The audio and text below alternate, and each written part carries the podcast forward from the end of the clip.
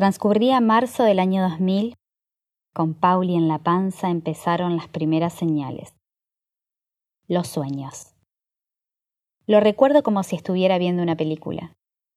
El color de las paredes, la intensidad de la luz, la temperatura del ambiente. Yo recostada con un embarazo de seis meses donde todo estaba bien, aparentemente. Desperté angustiada, ahogada en llanto. Había soñado que mi bebé se moría al nacer. Desde ese preciso instante transcurrió el resto de mi embarazo con una espina en el corazón. Sabía, percibía, intuía que algo no estaba bien o no iba a estarlo.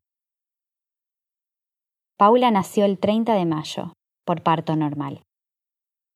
Unas semanas antes me había realizado un exudado vaginal. Es un estudio que, para ese entonces, no estaba dentro de la rutina de embarazo. Fue una ley que se impulsó después, el legado de Ramiro. Quería descartar hasta la última posibilidad de enfermedades y complicaciones. El doctor que atendía mi embarazo omitió los resultados y me trató de cagona. Sí, escuchaste bien. No seas cagona, me dijo.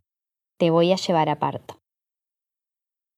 Como yo intuía que algo no estaba bien, quería una cesárea.